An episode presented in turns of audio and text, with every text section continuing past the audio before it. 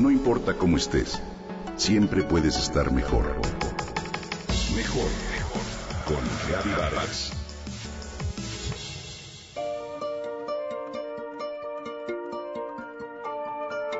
¿Cuántas veces hemos escuchado anécdotas de nuestra infancia? Algunos detalles curiosos de cuando éramos bebés y balbuceábamos. A nuestras madres les encanta contar cuánto pesamos o cuánto medimos al nacer y cuáles fueron nuestras más sublimes hazañas. En realidad las escuchamos una y otra vez embelesados, pues estas anécdotas forman parte de esta etapa importante de nuestra vida que nos conforma y quizá de pronto no recordamos o revivimos.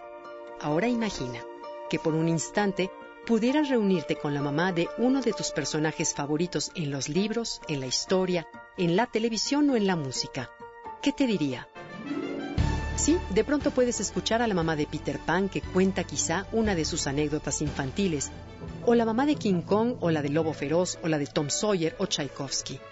¿Qué de historias nos contarían sobre sus hijos? En 27 retratos sobre unas excepcionales madres con unos singulares hijos, Marta Gómez describe desde a la madre de Sancho Panza hasta la del rey Gasparo de Frida Kahlo en un libro infantil, 8 años de edad, llamado Un mundo de madres fantásticas de la editorial Coma Negra.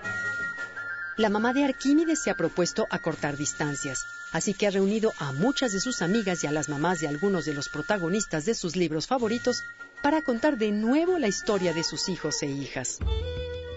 La mamá de Frida Kahlo, por ejemplo, apenas si mira las radiografías de la columna vertebral quebrada de su pequeña y entonces la recuerda como antes, vivaz, incansable, un torbellino de alegría.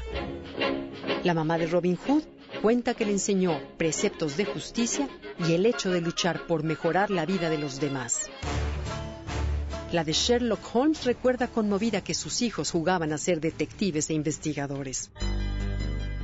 La mamá de Marie Curie no pudo ver crecer a su hija, pero confiesa que se siente muy orgullosa de que, gracias a la ciencia, cumplió sus sueños y ganó dos premios Nobel. Ah, pero la mamá de Lobo Feroz intenta todos los días que su hijo sea más manejable, pero confiesa que en el fondo tiene buen corazón. Cada madre cuenta una historia singular, rescatada a través de la memoria, del tiempo y de la vida. Cada anécdota es sin duda alguna una caricia entrañable que las madres dan de manera muy especial. El libro es un deleite, un tributo a las mamás. Todas las mamás que aparecen en sus páginas fueron parte fundamental de la vida de sus famosos hijos. Exactamente igual que nuestras madres. Todas dedican tiempo y amor a sus niños, pero también transmiten códigos éticos y morales que definen nuestra vida. En el libro se recorren los valores que representan cada uno de los personajes a través de la memoria de sus mamás. Peter Pan hereda de su madre el deseo a no perder su inocencia. Cleopatra es ejemplo de la mujer perfecta gracias al pozo sin fondo de conocimiento que su madre le dio. ¿A qué vale la pena escucharnos? dice una de las mamás fantásticas de este libro, que además recuerda que tu mamá fue también parte fundamental de tu vida y tú de la de tus hijos. Sobre todo hace hincapié en que todas estas mamás fantásticas son madres muy normales que tal y como nosotros, con paciencia y humor, con inteligencia y pasión, pero sobre todo con mucho amor, formamos a nuestros hijos. Feliz día a todas las madres.